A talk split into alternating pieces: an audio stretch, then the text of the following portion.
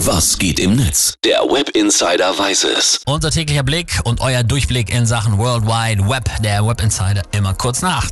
Und auch heute geht unser Blick wieder in Richtung Ukraine und Russland. Der Krieg ist eben das allbeherrschende Thema auch im Netz. Ja, jeden Tag werden die Berichte, die Fotos und Videos in den sozialen Netzwerken auch mehr. Deswegen an dieser Stelle auch nochmal unser Hinweis. Mhm. Achtet da auf euch. Zieht euch nicht alles rein und seid vor allem vorsichtig, was ihr teilt, wenn ihr die Quelle nicht kennt. Genau, denn Krieg bedeutet auch immer Propaganda und die ist jetzt vor allem von russischer Seite wieder voll im Gange. Denn hier ist das Problem, die großen russischen Medien sind staatsnah und die wenigen unabhängigen Medienunternehmen, die werden halt super streng kontrolliert.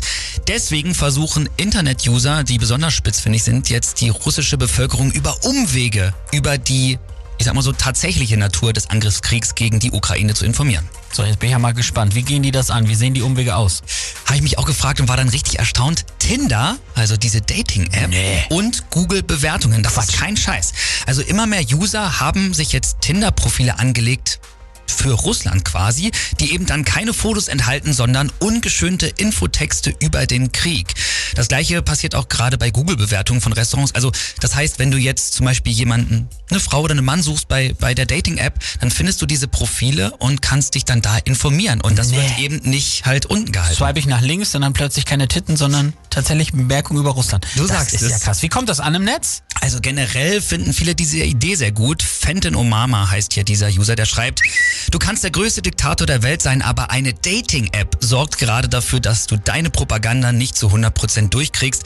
Das ist genau mein Humor, aber gut, ungewöhnliche Zeiten erfordern halt auch ungewöhnliche Maßnahmen. Absolut. Gibt aber auch einige User, die da, ja, die, die sagen einfach, das ist zu viel des Guten. Hier Katrin, Katrin Wessling heißt sie, die schreibt, diese Art der Selbst Inszenierung und das über, und dass sie sich über andere erhöhen, indem man sie bei Tinder zwangsaufklärt, finde ich extrem falsch und peinlich. Ach ja.